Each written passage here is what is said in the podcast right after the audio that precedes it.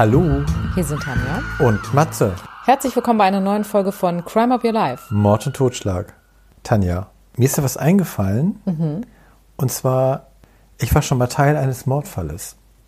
Eines Doppelmordfalles sogar. Aha. Da war ich ziemlich klein und da sind zwei Jungs aus unserer Ecke, da wo ich gewohnt habe, ermordet worden. Zu dem Zeitpunkt wusste man das noch nicht. Den Fall werde ich hier vielleicht auch noch mal erzählen. Und zwar war das so, dass die Mutter von dem einen Jungen abends den Michael gesucht hat. Und da hat die Mutter gefragt, ob wir nicht helfen können beim Suchen. Und bei uns in der Nähe waren die Buberger Dünen. Und da sind wir abends noch und haben in den Buberger Dünen, ich als kleines Kind, in diesen Wäldern da nach diesen Jungs gesucht. Und die waren wirklich spurlos verschwunden. Und drei Monate später wurden beide tot aufgefunden in Oh. aller Mühe. Das ist hinter Bergedorf. Es ist in Hamburg ein Stadtteil Richtung Bergedorf. Das ist ja. Das ist mir jetzt gerade mal eingefallen und habe ich mir gedacht, den könnte ich ja eigentlich auch mal erzählen, Ja. den Fall. Den kannst du echt mal erzählen. Ist schon krass. Und da war ich bei, bei der Suche eines Verbrechens, was ja eigentlich zu dem Zeitpunkt noch nicht bekannt war, dass eins war, dabei. Ja. Also wenn man da so mal drüber nachdenkt, es wird mir so ein bisschen, krieg ich so ein bisschen Gänsehaut. Ja, vor allen Dingen, du kennst ja auch den ganzen Fall jetzt. Ja, Das würde uns natürlich jetzt alle interessieren, was da mit den beiden Jungs passiert ist, ne? genau. Vielleicht mit seinem späteren Zeitpunkt. Tanja, und jetzt kommen wir zu deiner Kurzgeschichte. Genau, zu unserem ungelösten Fall. Und zwar ist das die Geschichte von Johnny Gosch. Und der Name sagt dem einen oder anderen vielleicht was, weil das war der erste Junge, vermisste Junge, der auf einer Milchtüte zu sehen war. In Amerika ist das ja so, dass man diese Fotos auf den Milchtüten veröffentlicht. Bei vermissten Kindern. Genau. Ja, das finde ich übrigens eine gute Idee. Finde ich auch, ja. Auf jeden Fall ist der 1982 verschwunden. Und an diesem Fall gibt es wirklich ganz, ganz viel Mysteriöses. Und ich fasse ihn jetzt natürlich wirklich ganz kurz mal zusammen. Und zwar hat er immer Zeitungen ausgetragen und er wollte an dem Wochenende das gerne alleine machen. Und sein Vater wollte das aber nicht. Jedoch war der Johnny morgens früh wach geworden, hat sich den Hund geschnappt und ist einfach heimlich quasi aus dem Haus und wollte eben nun die Zeitung alleine austragen. Die Eltern sind dann wach geworden, haben gesehen, er ist nicht zu Hause und haben sofort Panik bekommen. Und der Nachbar hatte dann auch gesagt, dass er gesehen hatte, wie der Johnny mit einem Mann im Auto gesprochen hatte. Die Eltern hatten vorher schon ein paar Anrufe bekommen, weil Nachbarn sich beschweren wollten, dass ihre Zeitungen nicht da waren. Und das hat das natürlich nochmal so bestärkt, diese Angst, die sie hatten. Sie sind dann durch die Gegend gefahren und haben an einem Haus, wo der Johnny auch die Zeitung hätte austragen müssen, seinen Zeitungswagen vor der Tür gesehen, komplett voll beladen und haben sofort die Polizei angerufen. Insgesamt war es so, dass die Polizei über Wochen eigentlich nicht wirklich aktiv geworden ist. Die haben immer gesagt, es gibt momentan ganz viele Ausreißer, der wollte bestimmt von zu Hause weg und haben, dem, haben den Eltern einfach nicht geglaubt, dass der Johnny das nicht machen würde. Nach Monaten, als die Suche dann landesweit auch veröffentlicht wurde, meldete sich eine Frau bei der Polizei und hat gesagt, dass sie an einem Tag auf dem Parkplatz war und gerade ihre Einkäufe eingeräumt hat und ein Junge auf einmal auf sie zugerannt kam und gesagt hat, ich bin Johnny Gosch, bitte helfen Sie mir. Und sie konnte das in dem Moment nicht einordnen, ist zur Polizei gegangen, hatte das auch gemeldet, weil er wurde sofort wieder weggezogen von zwei Männern. Aber dadurch, dass die Polizeistationen in den verschiedenen Staaten nicht miteinander verknüpft waren, ist dieser Hinweis komplett untergegangen. Dann wurde irgendwann ein Geldschein bei der Polizei abgegeben. Und auf diesem Geldschein stand auch, ich bin Johnny Gosch, bitte helfen Sie mir, ich werde gefangen gehalten. Und die Handschriftenanalyse hat ergeben, dass es wirklich von ihm war. Krass. Dann erhielt seine Mutter Jahre später Fotos, die lagen auf einmal vor ihrer Tür, wo auch angeblich Johnny zu sehen war, festgehalten mit anderen Kindern. Und es meldete sich jemand aus dem Gefängnis. Und zwar meldete sich ein junger Mann, der behauptet hat, er habe Johnny damals entführt. Der hat gesagt, es handelt sich um einen richtigen Kinderring, wo höchste Politiker involviert sind und dass er den Auftrag hatte, genau diesen Jungen anzusprechen. Dass es also geplant war, genau den Johnny zu holen. Die Mutter ist ins Gefängnis gefahren, um mit ihm zu reden und er hat Informationen über den Jungen gegeben, die nirgendwo veröffentlicht waren, die niemand wusste. Außer die Mutter. Außer Die Mutter, genau. Ja. Zum einen, dass er ein Muttermal hatte an einer bestimmten Stelle und auch zum anderen, dass er, wenn er ganz viel Angst hatte, gestottert hat. Das wusste niemand. Das wurde nie veröffentlicht. Und das beides hat er der Mutter gesagt, sodass sie wusste, der hat ihn wirklich entführt. Mehr Informationen konnte er nicht geben. Und 1997 passierte etwas völlig Abstruses. Und zwar, mittlerweile hatten die Eltern sich getrennt, die Mutter lebte alleine in dem Haus. Es klingelte um zwei Uhr morgens und zwei Männer standen vor der Tür. Und der eine war der 27-jährige Johnny. Er, er ist reingekommen, hat sich mit seiner Mutter unterhalten. Dieser Mann, der mit war, hat nichts gesagt. Johnny hat nicht viel erzählt und danach ist er wieder weggefahren. Und somit ist bis heute unklar, war das wirklich der Johnny? Er hat ihr das Muttermal gezeigt. Von daher, die Mutter ist 100% davon überzeugt, dass er das war. Gut, das kann man ja auch irgendwie Ja, man weiß es nicht. manipulieren, ne? Sie hat gesagt, So ein Muttermal. sie hat gesagt, er sah zwar sehr anders aus, aber sie, seine Augen hat sie wiedererkannt. Mit wie vielen Jahren ist er noch entführt worden? Mit 13. Mit 13 und jetzt 27, na gut. Da gibt es natürlich eine deutliche Veränderung, aber man erkennt, glaube ich, die Gesichtszüge und sowas eigentlich wieder. Also oder? die Mutter hat gesagt, er war es. Ja. Aber ich habe auch ganz viel darüber gelesen und aber keine richtigen Informationen gefunden. Warum ist er nicht geblieben? Ja. Was hat sie ihn denn alles gefragt? Worüber haben die geredet? Warum hat er nicht gesagt, wer der Mann ist? Er hat zwar schon wohl erzählt, dass er eben entführt wurde und er hat aber auch gesagt, er kann da nicht weg. Er ist da gefangen. Es geht nicht. Er hat aber auch nicht gesagt, wo. Aber warum ist er überhaupt aufgetaucht? Warum denn? ist er aufgetaucht? Warum hat die Mutter jetzt dann nicht mit der, ist nicht mit ihm zur Polizei gegangen und so weiter und so fort? Ja.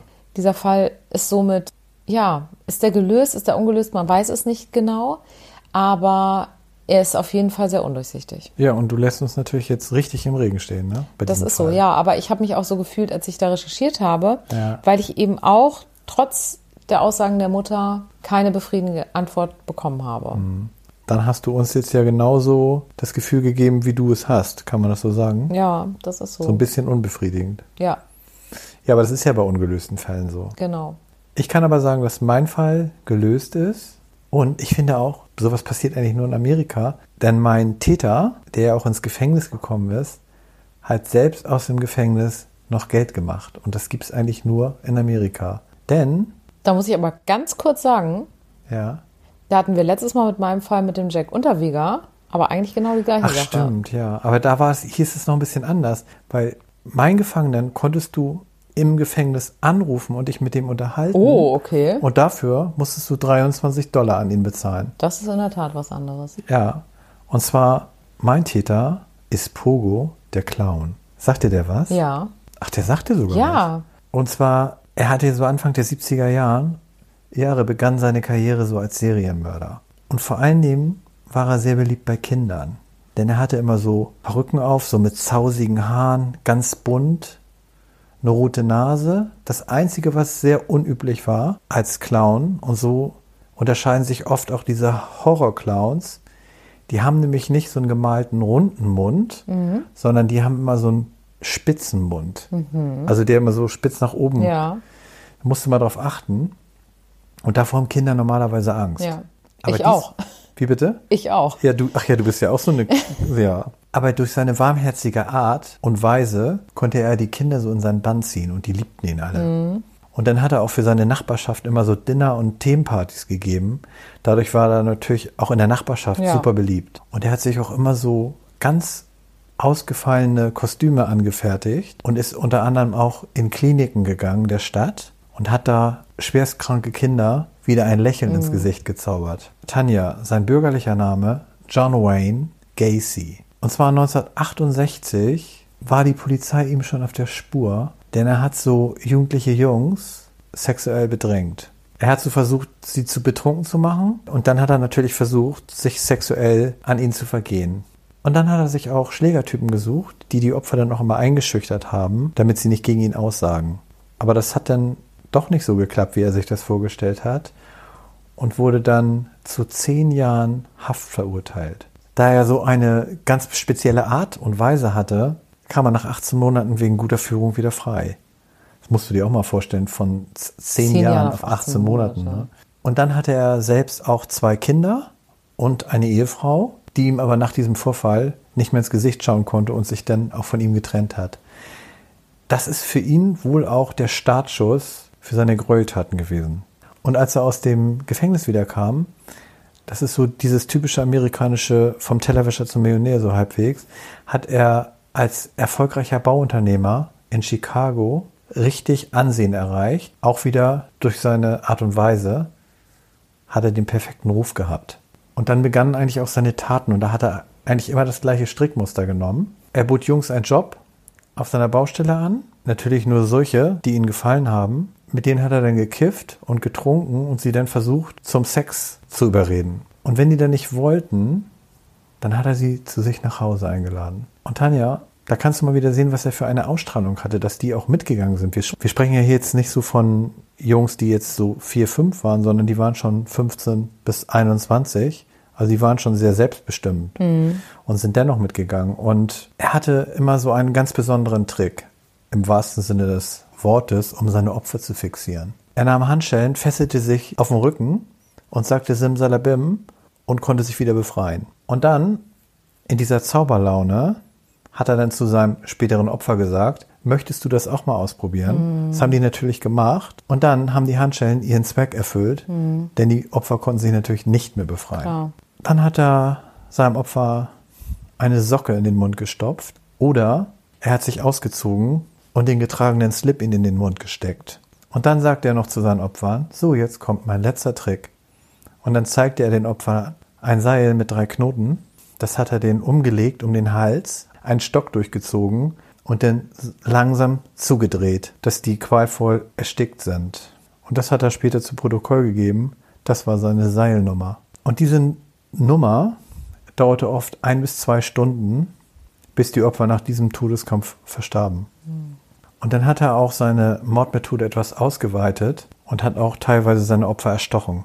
Und als er sein erstes Opfer erstochen hat, wurden die Abstände zu den Taten auch kürzer.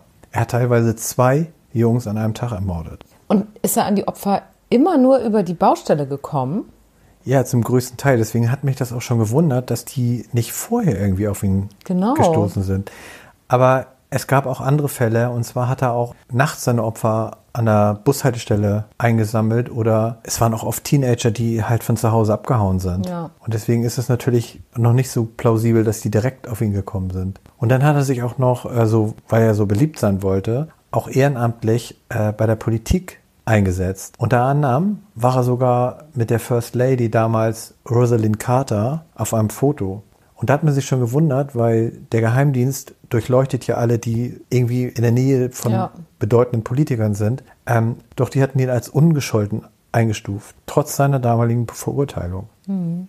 Und dann hat er nebenbei, nachdem er dann die Jugendlichen umgebracht hat, auch noch als Straßenclown weitergemacht. Obwohl er da gerade kurz vorher jemanden umgebracht hat. Heftig, oder? Ja. Aber durch diese routinemäßigen Abläufe wurde er natürlich auch immer unvorsichtiger. Und sein letztes Opfer der 15-jährige Robert Peist wurde ihm dann zum Verhängnis. Der jobbte in der Apotheke und da wurde er dann von Gacy angesprochen, ob er nicht bei ihm arbeiten möchte. Er sei Bauunternehmer. Und als er das seiner Mutter erzählt hat, war das auch das letzte Mal, wo seine Mutter den Robert gesehen hat. Hm.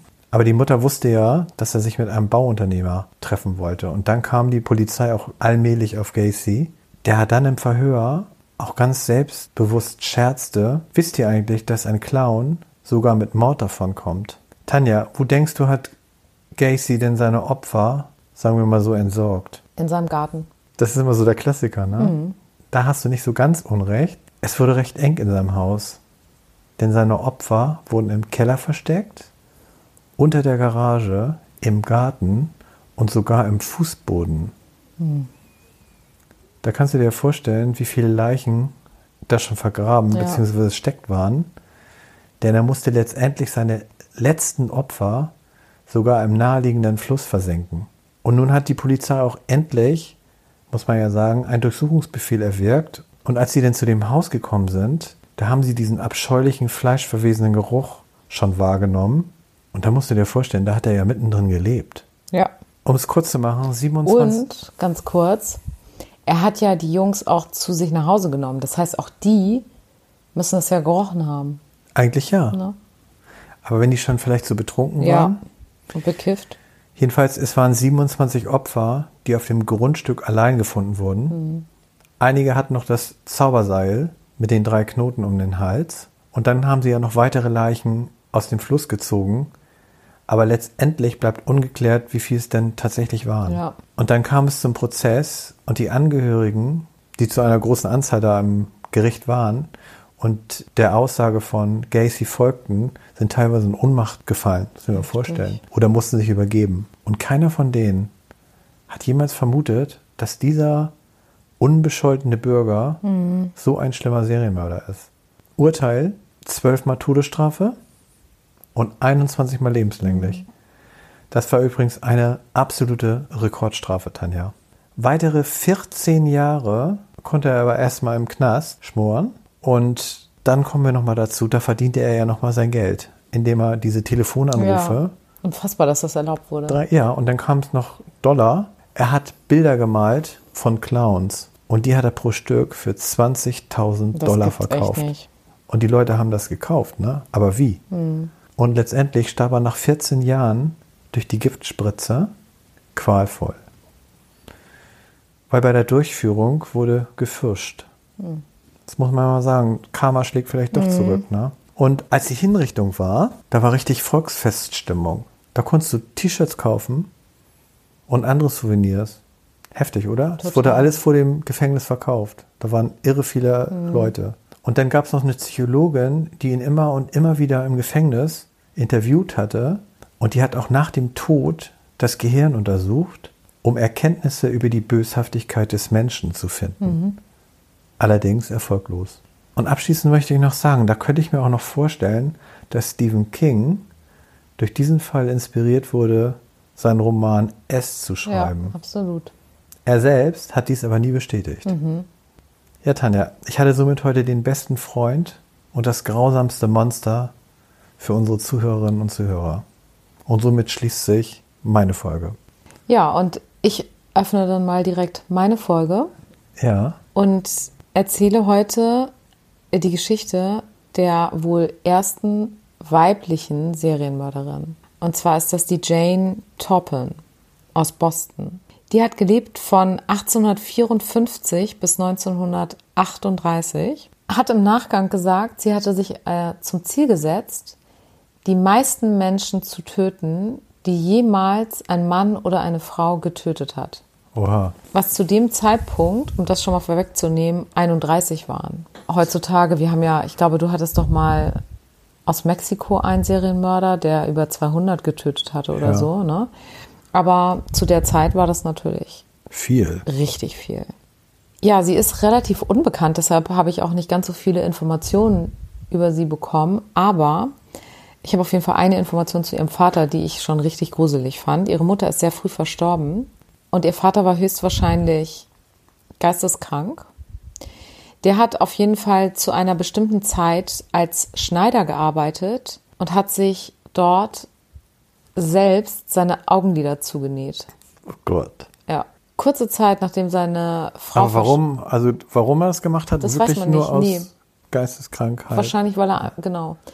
Aber die Warum-Fragen kann ich sowieso in diesem Fall nur ganz selten beantworten, weil die eben gar nicht so bekannt ist. Ne? Okay. Auf jeden Fall hat ihr Vater sie und ihre Schwestern eben kurz nach dem Tod der Mutter in ein Waisenhaus gegeben. Und sie wurde dann aber quasi adoptiert. Das war nicht offiziell, aber im Grunde wurde sie adoptiert und sie hat dann auch den Familiennamen angenommen. Sie hieß ursprünglich Kelly mit Nachnamen und ist dann eben von der Familie Toppen aufgenommen worden. 1885 ist sie dann in ein Krankenhaus gekommen und hat da ihre Ausbildung als Krankenschwester begonnen und war richtig beliebt. Also sie ist richtig gut angekommen und deshalb hat man sie immer Jolly Jane genannt, So wie mein Täter ja auch beliebt Ja. war.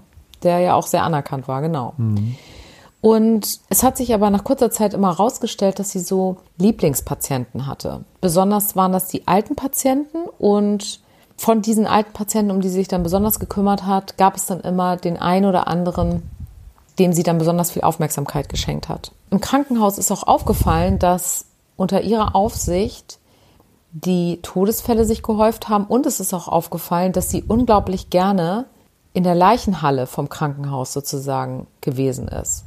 Hat sie da ihre Mittagspause gemacht? So ungefähr. Ja. Also sie hat da wirklich den Kontakt gesucht zu den Leichen und das fanden alle schon so ein bisschen komisch, aber niemand hat da in dem Moment was gesagt. Und was sie zu dem Zeitpunkt schon gemacht hat, ist, dass sie Tests durchgeführt hat. Das hat sie dann nachher erzählt.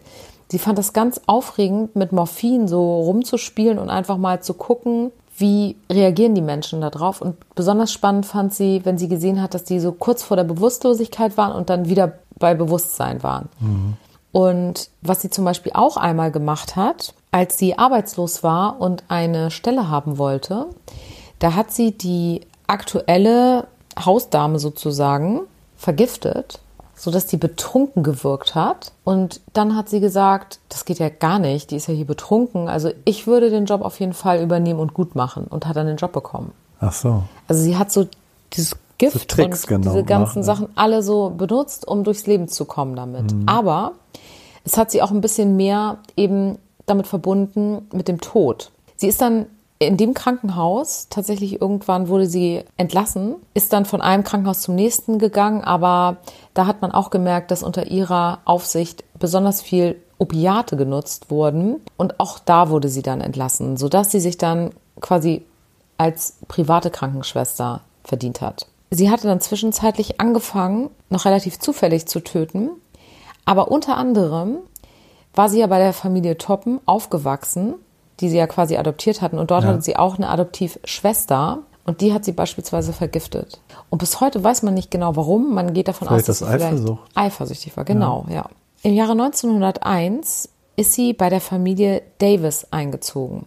Und der Mann hatte sie gebeten, sich um ihn und seine Familie zu kümmern, weil seine Frau kurz vorher verstorben war. Was er nicht wusste, sie hatte seine Frau kurz vorher vergiftet. Frauen morden ja oft mit Gift. Absolut, genau. Und da komme ich aber gleich noch zu dem, was relativ selten ist bei Frauen. Auf jeden Fall hatte sie sowohl ihn als auch seine Schwester und seine beiden Töchter vergiftet. Innerhalb von ein paar Wochen sind die alle verstorben und der Rest der Familie ist sehr skeptisch gewesen und hat einen toxikologischen Bericht angefordert.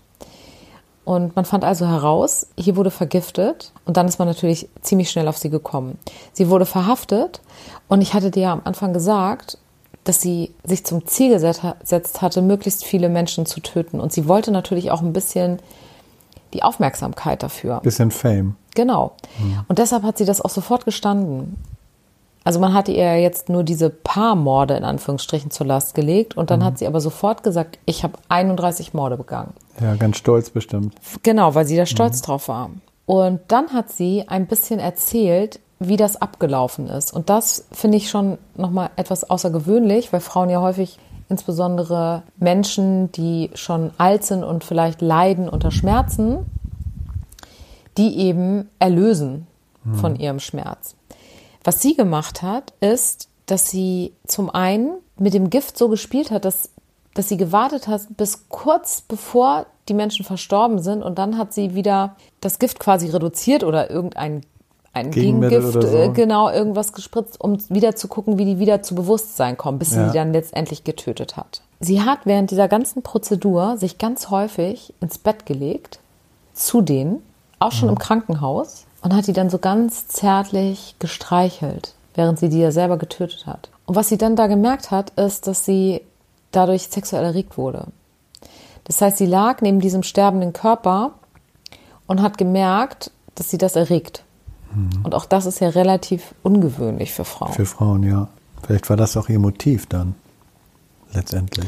Ja, das kann gut sein. Auf jeden Fall hat sie alle Opfer auf diese Art und Weise getötet und ihr war es immer wichtig, bei denen zu liegen. Und sie hat immer gesagt, sie hat so gerne beobachtet, wie die Seele quasi aus den Augen raus, rausgeht. Also sie hat diesen Zustand zwischen Leben und Tod bei diesen Menschen, den hat sie Gefühlt richtig so. genossen, genau. Ja. Und zu was wurde sie denn verurteilt? Sie wurde letztendlich in eine Nervenheilanstalt eingeliefert und somit gar nicht in ein Gefängnis gebracht. Man muss ja bedenken, welche Zeit das war. 1901 dann. Genau, also war ja Anfang des 20. Jahrhunderts. Ja. Und das Absurde in Anführungsstrichen ist, sie hat sich ja die ganze Zeit mit dem Tod beschäftigt und sie selbst ist in dieser Nervenheilanstalt erst mit 83 Jahren verstorben. Hm. Und wie gesagt, zu der Zeit, ne? Ist ja alt geworden. Ist sie eigentlich. sehr alt geworden, ganz Ja. genau. Ja. Und das ist Mit die, dieser Schuld ja eigentlich auch. ja, nur sie scheint ja eher diesen Genuss in Anführungsstrichen im Kopf gehabt zu haben. Und fühlt sich bestimmt gar nicht so als Mörderin. Das kann sein. Und was ich aber besonders fand, weil die meisten Giftmörderinnen sind wirklich welche, die eben Menschen von Schmerzen erlösen oder ähnliches. Aber sie hat ja eigentlich sehr unterschiedlich auch gemordet, weil sie hat ja auch beispielsweise ihre Schwester getötet und sie hat auch die Töchter von dem einen Pflegefall getötet. Das sind ja eben nicht alte Menschen, die von ihren Schmerzen erlöst werden Nee, mussten. also sie hatte nicht eigentlich nicht so ein richtiges Strickmuster. Nee, wobei sie das ja wirklich für ihr eigenes Vergnügen gemacht hat Ja. Und mit dem Ziel eben, ja, eigentlich hat sie sich ja als Ziel gesetzt, eine weibliche Serienmörderin zu werden, die nicht übertroffen werden kann. Ja. Und zu dem Zeitpunkt hat sie das auch geschafft. Zu dem sie ist Zeitpunkt, die erste ja. weibliche Serienmörderin gewesen. Ja, Tanja. Die Zeit ist schon wieder rum. Ja, es ging mal wieder schnell. Ja. Und dann sind wir nächste Woche wieder für euch da. Wenn es heißt Crime Up Your Life.